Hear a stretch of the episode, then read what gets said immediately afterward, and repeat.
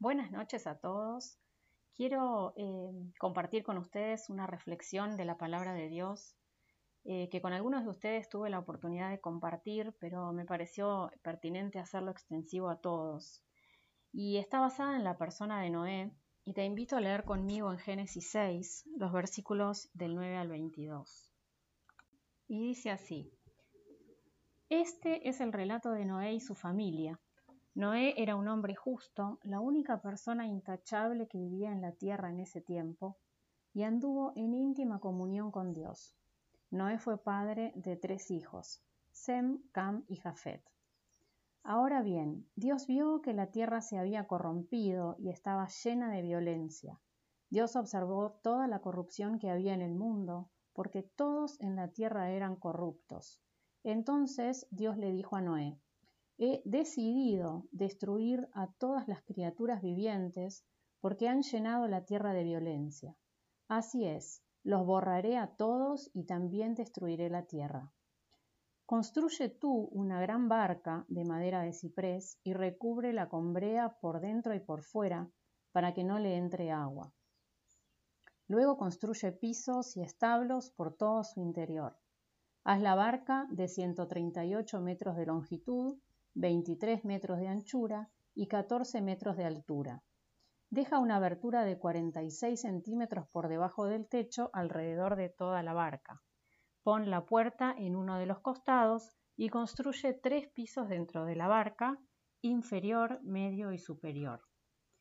Mira, estoy a punto de cubrir la tierra con un diluvio, porque destruiré a todo ser vivo que respira. Todo lo que hay en la tierra morirá, pero confirmaré mi pacto contigo. Así que entren en la barca tú y tu mujer, y tus hijos y sus esposas. Mete en la barca junto contigo a una pareja, macho y hembra, de cada especie de animal, a fin de mantenerlos vivos durante el diluvio.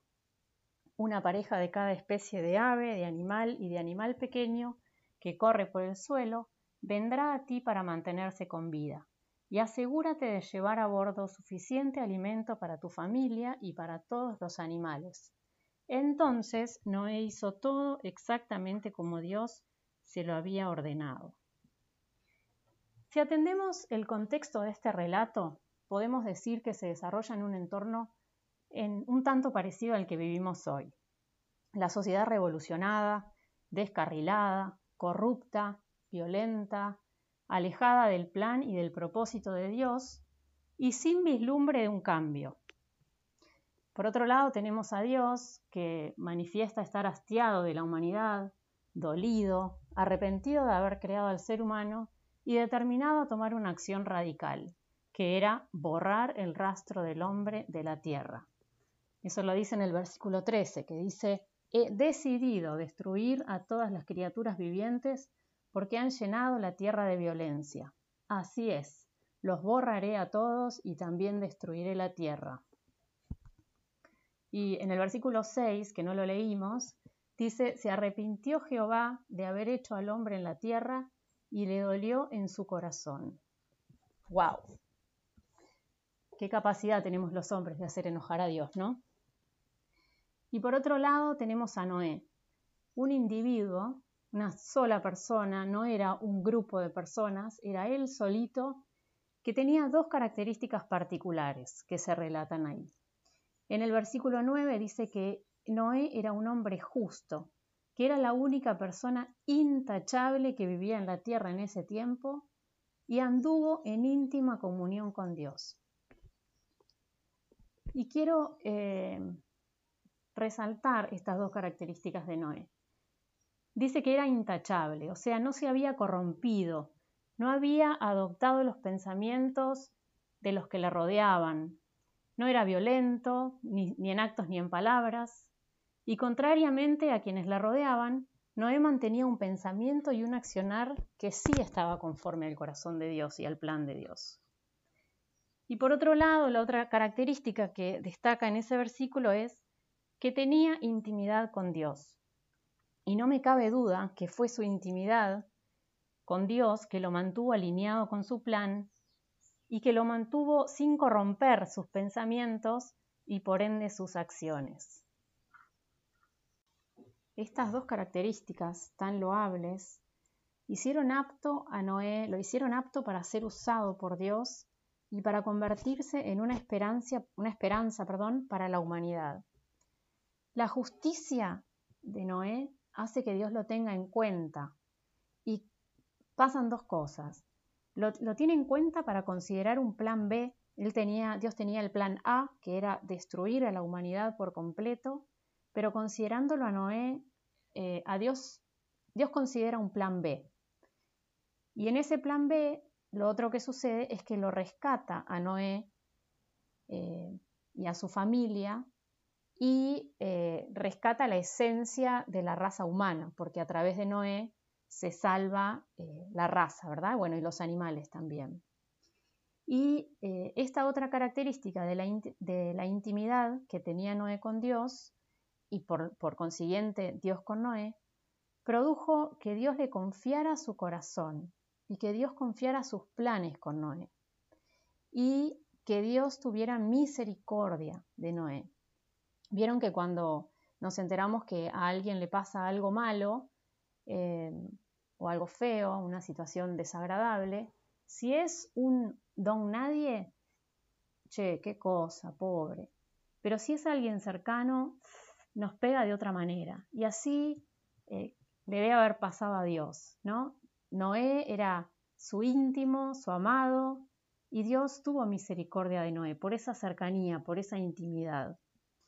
Y cuando Dios le confió sus planes, le confió su corazón, Dios también le da una consigna a Noé una consigna para que Noé eh, accionara como un intermediario también entre Dios y el resto de la humanidad.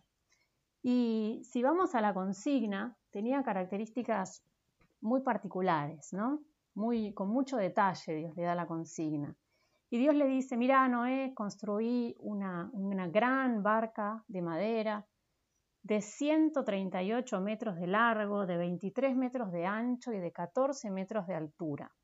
Tiene que tener tres pisos, la tenés que cubrir con brea por dentro y por fuera para que no entre agua. Tenés que construir pisos y establos, o sea, aposentos, recintos para los distintos tipos de animales, dormitorios para ustedes, una cocina, un estar, baños. Y se mete en la barca junto contigo a una pareja de cada especie de animal, macho y hembra, para que se mantengan vivos durante el diluvio y asegúrate, Noé, de llevar a bordo suficiente comida para tu familia y para todos los animales. Qué consigna, ¿no? Una consigna que sin mucho pensar podríamos tildar de loca o de imposible. Yo me lo imagino a Noé repasando los puntos de esta consigna y tratando de asumir la situación, de asumir eh, eh, el hecho, la consigna que Dios le había dado y me lo imagino haciéndose unas cuantas preguntas, ¿no? ¿Cómo, Dios, que vas a destruir la tierra? ¿Qué va a pasar con la raza humana? ¿Cómo un diluvio, Dios? ¿Qué va a pasar cuando termine de llover? Los animales no van a tener pasto para comer, no, van a, no va a haber nada de lo que habita en la tierra. Y los que comen otros animales, ¿cómo van a sobrevivir? ¿Y nosotros con quién nos vamos a relacionar? ¿Nuestros vecinos, nuestros amigos? ¿Qué va a pasar con ellos? ¿Cómo vamos a hacer para estar seis meses encerrados en un barco y encima con animales? ¿Cómo vamos a saber administrar la comida? Me lo imagino, ¿no? A Noé haciéndose todos esos cuestionamientos y pensando luego eh, cómo llevar adelante eh, la construcción en sí. ¿De dónde voy a sacar madera, clavos, herramientas? ¿Quién me va a ayudar a hacer semejante estructura? ¿Con quién voy a contar para levantar las vigas? pintarlo por dentro y por fuera y que quede bien. Si no queda bien, ¿qué pasa? Se va a llenar de agua. Reunir a los animales. ¿Cómo saber si son machos o hembras? Reunir alimentos para todos y para tantos días. ¿Qué come cada especie? ¿Dónde los consigo? ¿Quién me va a ayudar? Yo solo no puedo, esto es una locura, me lo imagino pensando, ¿no? Y realmente era una locura para que fuera hecha con los recursos de un hombre. Y eso nos pasa eh, Siempre que Dios nos da una consigna, nos enfrentamos con esas consignas de Dios que nos parecen imposibles, que tal vez no sean barcos para salvar la raza, pero De repente Dios sí nos reta a ser intermediarios entre Él y alguna otra persona, ya sea, eh, no sé, siendo voceros de una verdad frente a un grupo que está parado sosteniendo o creyendo una mentira, que le prediquemos a algún conocido, de esos que uno a veces dice, no, es imposible, em, que le llamemos la atención a alguien de parte de Dios, a alguien que de repente se está equivocando en las decisiones que está tomando, pero nos parece imposible porque ¿cómo vamos a ser escuchados? ¿no? Todas esas preguntas que nos hacemos a veces. Em, no sé, Dios nos, nos, puede llamar para llevar paz o consuelo a alguien que está sufriendo, para dar provisión a otros y de repente no tenemos tantos recursos como, como quisiéramos o como, eh, como nos imaginamos que tendríamos que tener. Y por qué no para iniciar de repente algún proyecto, ¿no? Estos, los hogares, las iglesias, los orfanatos, que siempre nacieron en el corazón de alguien, ¿no? Y seguramente recursos suficientes no tenían eh, los fundadores. ¿Y cuántas veces, cuando Dios viene así con consignas para nosotros, las consideramos directamente imposibles y como son imposibles para nosotros, las descartamos. Y la verdad, yo no sé si Noé se habrá cuestionado todo lo que yo me cuestioné, no sé si se habrá abrumado, no sé si habrá aceptado inmediatamente o habrá necesitado un tiempo para acomodarse a la idea, pero me quedo con lo que hizo, no, no tanto como cómo hizo el proceso, sino con, lo que hizo, ¿no? que está eh, dicho en el versículo 22, que dice, Noé hizo todo exactamente como Dios se lo había ordenado. Y es lógico y evidente pensar que Dios proveyó todos los recursos que Noé necesitaba, tanto materia prima como herramientas, manos para la obra, sabiduría y también cosas sobrenaturales. En el versículo 20 me gusta mucho lo que dice. Dice, una pareja de cada especie de ave, de animal y de animal pequeño que corre por el suelo vendrá a ti para mantenerse con vida, ¿no? Esas cosas sobrenaturales que Dios hace, que no, no es necesario a veces que las vayamos a buscar, sino que Él las provee sobrenaturalmente. Él también nos provee palabra, de repente cuando tenemos que hablar con alguien y eh, no sabemos qué decir o cómo llegarnos, y Dios nos pone palabra eh, para que lleguemos con gracia delante de esa persona que nos va a escuchar y que podamos ser escuchados, recibidos y que pueda sobre todo recibir el consuelo, la paz, la palabra o aún eh, el llamado de atención que Dios tiene para hacerle. ¿no? Y volviendo a Noé, el obedecer fue la clave del éxito. Y digo que fue un éxito porque el relato sigue diciendo después que el arca fue construida, que los animales entraron, que el barco no se hundió cuando empezó a llover y cuando bajaron las aguas todos salieron del arca, o sea que fue un éxito. Y después de haber leído todo esto y reflexionado en, detalles, yo llego al fin de, esta lectura eh, pensando que nos deja varias enseñanzas, ¿no? Y las quiero compartir con ustedes. Lo que yo aprendo en este relato es que Dios nos ve en forma individual, no como una masa humana. Noé era una sola persona que iba en contra de la corriente. Era uno solo en medio de una sociedad enloquecida y desviada, y Dios lo vio, Dios lo tuvo en cuenta.